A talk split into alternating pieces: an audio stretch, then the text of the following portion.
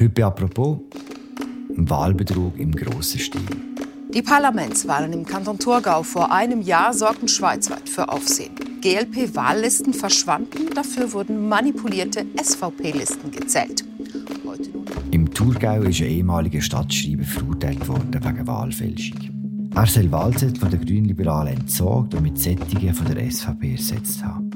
Wie einfach ist das gewesen? Oder anders gefragt, wie gut ist unsere Demokratie eigentlich gegen Betrug geschützt? Über das reden wir heute im Podcast «Apropos» vom Tagesanzeiger. Mein Name ist Philipp Loser. Mein Gast ist die Innenredaktorin Jacqueline Büchi. Hallo Jacqueline. Hallo Philipp. Jacqueline, du warst im Gericht in Frauenfeld im Thurgau und hast den Prozess gegen den ehemaligen Stadtschreiber verfolgt. Was ist das für ein Typ? Das ist ein 50-jähriger Mann, ein Familienvater, ein ehemaliger CVP-Kantonsrat und eben langjähriger Stadtschreiber von der Stadt Frauenfeld gewesen. Er hat äh, vor Gericht die Vorwürfe bis am Schluss bestritten, hat gesagt, er habe ein reines Gewissen, die Anschuldigungen von der Staatsanwaltschaft seien Quatsch. Äh, er hat relativ selbstbewusst gewirkt. Am Schluss hat ihm das aber nicht genützt, wie du vorher gesagt hast. Er ist erstinstanzlich verurteilt worden. Mhm. Was hat man ihm denn genau vorgeworfen? Er soll bei den Grossratswahlen im letzten Jahr das Ergebnis manipuliert haben, und zwar nicht am Wahltag selber. Dort soll einfach etwas schiefgegangen sein. Man weiß nicht genau, warum. Ähm, äh, man geht davon aus, dass 200 Wahlzettel von der GLP ungefähr auf, der, auf dem Beigeli von der SVP gelandet sind, dass sie auch für die SVP dann gezählt worden sind. Die SVP hat darum zuerst einen Sitz zu viel bekommen, sie dann wieder müssen abgeben. Man hat dann nachher gemerkt, dass etwas nicht stimmen kann und dann hat der Stadtschreiber müssen nachzählen. Und bei dieser Nachzählung soll er gemerkt haben, dass eben ein Fehler passiert ist und laut Staatsanwaltschaft hat er, weil er das Gesicht nicht hat wollen, verlieren, weil es peinlich gewesen wäre, den Fehler in vollem Umfang äh, einzugestehen, soll er einen Teil von der GLP-Wahlzettel dann eben vernichtet haben und durch neue von der SVP ersetzt haben. Man muss sich das so vorstellen, im Büro von der Einwohnerdienst ähm, Dort war Ersatzmaterial gelagert für Leute, die neu in die Stadt ziehen, so Wahlunterlagen, die man kurzfristig noch abgeben konnte. Und dort hat er laut dem Staatsanwalt dann äh, die SVP-Liste rausgerissen und äh, hat die, die Liste, die roten Wahlzettel, dann einfach durch, ähm, in, unter die originalen Wahlzettel ähm, gemischt von dem Wahlsonntag. Okay, dass du das eben Anfragen äh, aufwerfen. Die erste vielleicht, wie haben wir überhaupt herausgefunden, dass etwas nicht stimmen kann? Ja, der Präsident von der lokalen GLP, der hat nach der Wahl gemerkt, dass das Resultat von seinen Grünliberalen total unplausibel ist. Er hat sich dann bei der Staatskanzlei gemeldet und die hat den Stadtschreiber aufgefordert, nochmal nachzuzählen, was der auch gemacht hat, ganz allein und ohne Protokoll. Später hat dann äh, der Kanton selber nochmal nachzählt und hat dort gemerkt, dass irgendetwas nicht stimmen kann, dass weniger GLP-Wahlzettel rum sind, als am Wahltag auf einem Protokoll vermerkt worden sind, dass auch vor allem die SVP-Wahlzettel zum Teil ganz komisch ausgesehen haben. Die sind nicht so gefaltet gewesen, wie man das normalerweise macht, wenn man sein Stimmkuvert steckt oder in die Turne wirft. Und ähm, dann hat man dann Verdacht geschöpft und Strafanzeige eingereicht und dann ist das nach und nach herausgekommen, dass da etwas nicht stimmen kann. Also verstehe ich das richtig? Der Mann, der verantwortlich war für die korrekte Durchführung von, von diesen Wahlen, hat am Schluss ganz allein überprüfen, ob er das korrekt gemacht hat. Ja, genau. Das war einer von diesen Punkten, der ein bisschen Fragen aufgeworfen hat vor Gericht. Ähm, in der Anklageschrift hat es geheißen, und die Staatsanwaltschaft hat das dann auch nochmal ausführlich äh, erzählt vor Gericht, ähm, der Stadtschreiber der hätte sich dann vom Hauswart irgendwelche grauen Kisten holen lassen aus dem Keller, wo die Wahlzettel gelegen sind. Zuerst hat er einfach die von der GLP einmal ein bisschen durchgezählt und hat gesagt, mal, das stimmt. Einem zweiten Anlauf hat er dann ein bisschen genauer geschaut und eben offenbar gemerkt, dass es nicht stimmt und dann dort äh, die Gelegenheit gehabt, das zu korrigieren, ähm, wenn man der Version vom, vom Staatsanwalt glaubt und wo jetzt auch zum Urteil geführt hat. Also es hat da äh, ganz viele Indizien gegeben, dass, dass irgendetwas überhaupt nicht gestimmt hat. Hat denn er eine Wulle mit der GLP? Ja, auch das ist äh, kontrovers diskutiert worden vor Gericht. Also der Staatsanwalt sagt, dass der Stadtschreiber sein Gesicht wahren und den Fehler korrigieren. Es war nur ein Teil des Motivs. Der andere Teil sagt, dass er tatsächlich eine Rechnung offen hatte mit der GLP. Weil, wie ich vorher gesagt habe, ist der Stadtschreiber auch ehemaliger CVP-Kantonsrat. Es hat dann vor ein paar Jahren hat die GLP mal im Parlament so eine einfache Anfrage gemacht und hat gesagt, ob das eigentlich nicht ein Interessenskonflikt sei, wenn, wenn der Stadtschreiber gleichzeitig auch politisch hm. tätig sei. Ähm, er hat dann nach dieser Anfrage oder bei den nächsten Wahlen darauf die Wiederwahl als Kantonsrat tatsächlich nicht mehr geschafft. Und für den Staatsanwalt ist das ein Hinweis darauf gewesen, dass er dort, äh, dass dort noch ungute Gefühle herum sind. Er hat dort eine Schmach erlitten, hat, äh, hat der Generalstaatsanwalt gesagt. Der, der, der Angeschuldigte oder inzwischen Verurteilte hat äh, widersprochen, hat gesagt, nein, er hat überhaupt kein Problem mit der GLP. Und äh, ja, da sind keine unguten Gefühle mehr herum. Hm. Im Tatort würde es heißen, es war Rache. Jacqueline, wie außergewöhnlich ist der Fall in Frauenfeld? Das ist nicht zum ersten Mal, dass man versucht, äh, zu betrügen bei, bei Abstimmungen und Wahlen. Nein, das ist nicht das erste Mal. Es gibt immer wieder so ein kleinere Fälle, die dann in die Kriminalstatistik einfließen. Man kann sich das so vorstellen, dass ähm, bei der Stimmabgabe, also wenn, wenn die Leute äh, die Stimmzettel ausfüllen, dass es dort zum Teil Betrugsversuche gibt, ähm, dass dort beschissen wird. Zum Beispiel äh, gibt es Fälle, wo, wo jemand in Altersheim Gouverne eingesammelt hat, Stimmgouverne, und die dann selber ausgefüllt hat. Zum Beispiel. Es gibt ein paar bekannte Fälle, zum Beispiel die beiden von den Politiker Erik Weber und Ricardo Lumengo, der, der Basler Politiker Erik Weber, der hat vor ein paar Jahren zwei Frauen unter Druck gesetzt, dass sie ihn mit speziell angeforderten Stimmunterlagen wählen. Der ist dafür verurteilt worden. Beim Ricardo Lumengo ist es so gewesen, dass er in den 2000er Jahren für einbürgerte Migranten den Stimmzettel ausgefüllt hat, selber handschriftlich. Er hat dann nachher gesagt, er hätte diesen Personen nur helfen ähm, Das Bundesgericht ist zum Schluss gekommen, dass es keine Wahlfälschung, aber immerhin Stimmenfang.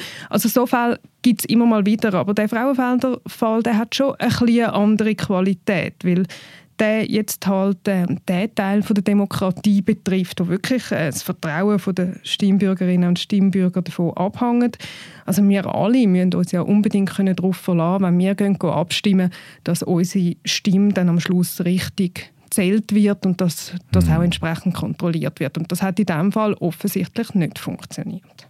Wie einfach ist es denn, an dem Ort, wo die Stimmen eben gezählt werden, auch zu betrügen? Das hängt wahrscheinlich ganz von der, von der Gemeinde ab, wie die sich organisiert, wie das jeweilige Wahlbüro organisiert ist. Ich muss schon sagen, ich bin ein bisschen verschrocken, als ich dort in diesem Prozess gesessen bin. Man hat dort äh, können hören, ja, man weiß doch, dass das immer ein bisschen wild zu und her geht an diesen Wahlsündig. Da, da kann man ja mal etwas verwechselt haben. Der Anwalt vom äh, Beschuldigten hat dann auch gesagt, ja, vielleicht hat es dort ein paar Mitglieder vom Wahlbüro gehabt, die irgendwie eine Leseschwäche haben, die die Listennummern von der GLP und der SVP verwechselt haben, das 6 und das 9. Auf dem Kopf sieht das ja etwa gleich aus und so. Es ist dort auch, das war ein, ein spezieller Tag, wo das passiert ist. Das war gerade bevor die Schweiz in den ersten Corona-Lockdown ist. Und mhm. dann äh, ist der Stadtschreiber, der jetzt verurteilt wurde, ist, der hat die Aufsicht über das Wahlbüro. Der ist aber dann eineinhalb Stunden an eine Sitzung gegangen wegen Corona. Also es hat schon wirklich viele Punkte gegeben, wo man hat müssen sagen, so wie man sich das jetzt als Stimmbürgerin nicht vorstellen, dass das dort so läuft und halt auch im Vorfeld und nachher. Ähm, Nachzählungen haben wir schon angesprochen. Es gibt aber auch noch den Teil eben von diesen Ersatzwahlunterlagen, wo der Mann dann soll dort die neue SVP-Liste geholt haben, die sind auch irgendwo in einem unabgeschlossenen Kasten gelegen. Ähm, es ist vor Gericht auch der Leiter von diesen Einwohnerdienst befragt worden und der hat dann gesagt, ja, also er sagt zwar selber auch ein Detektiv und hat dann dort nochmal ein bisschen nachgeschaut, was, wie viele Unterlagen noch rum sagen, aber er hat dann gemerkt, eigentlich nützt es gar nicht, wenn er jetzt dort nochmal geht, zählen weil eigentlich hat man auch von Anfang an nicht gewusst, wie viele Unterlagen das zuerst gelegen sind und wie viele das nachher noch da sind. Er wüsste es eigentlich auch nicht mehr so genau. Das ist etwas, was man jetzt, glaube äh, inzwischen anders macht. Aber das dunkelt mich schon ein bisschen erschreckend, wenn man so keinen Überblick darüber hat, wie viele Wahlzettel da müssten rum sein, wie viele Unterlagen und wo die rein und rausgehen. Das ist sicher nicht optimal. Du sagst, man macht es jetzt anders. Gibt es sonst noch Bestrebungen, um diesen Prozess jetzt in Frauenfällen oder auch sonst wo äh, sicherer zu machen und besser kontrollierbar zu machen? Auch? Also im Frauenfeld eben ist schon ziemlich viel passiert. Es hat dort auch einen Bericht gegeben, schon im letzten Frühling, wo noch nicht klar war, wer dort wie die Wahlen manipuliert hat. Man hat einfach gemerkt, irgendetwas ist nicht so, wie es sollte. Es gibt Ungereimtheiten. Und dann hat ein äh, Politologe, der Silvano Möckli, der Stadt verschiedene Vorschläge unterbreitet, wie sie die Sicherheitsmaßnahmen kann verbessern kann. Ähm, das fängt damit an, dass man halt kontrolliert, wer in das Wahlbüro reinläuft und wieder rausgeht, dass die Mitarbeiter beim Eingang mit Taschen deponieren und auch die Stift. Man muss sich vorstellen, wenn da jemand einen Kugelschreiber dabei hat, dann kann der mit einem Kribbel auf einem Wahlzettel den ungültig machen. Und so Sachen möchte man einfach verhindern verhindern. Und dann eigentlich die wichtigste Maßnahme, die tönt ein bisschen trocken, aber das ist eine sogenannte Plausibilitätsprüfung, dass man also, wenn die Resultate eingegangen sind, ähm, entweder durch äh, einen Experten oder auch mit einer Software überprüft, macht das alles Sinn? Also wenn zum Beispiel bei einer Abstimmung fast alle Gemeinden ja stimmt bei einer Vorlage und eine Nein, die sonst aber ähnlich stimmt wie die anderen, dann muss man dort nochmal anschauen, hat man dort richtig gezählt. Oder wenn eine Partei überall gewinnt oder nein, es verliert. Das sind ein bisschen so Sachen. Also da gibt es inzwischen auch äh, Programme, die das, wo das übernehmen. Die sind in vielen Kantonen schon äh, im Einsatz. Auch der Bund hat so ein Programm. Und äh, das wird jetzt im, im Thurgau wird man das äh, bei den Wahlen künftig auch verstärkt nutzen. So Sachen passieren ja meistens erst, wenn wirklich etwas vorgefallen ist. Haben wir ein bisschen idealisiertes Bild von unserer direkten Demokratie jetzt in diesem konkreten Fall?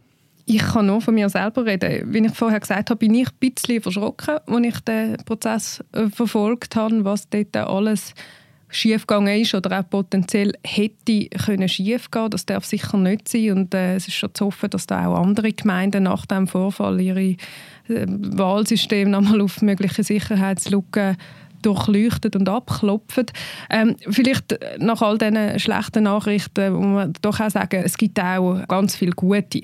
Also einerseits ist das Schweizer Wahlsystem und Abstimmungssystem, das ist so dezentral organisiert. Also da zählen so viele kleine Wahlbüros einzeln aus.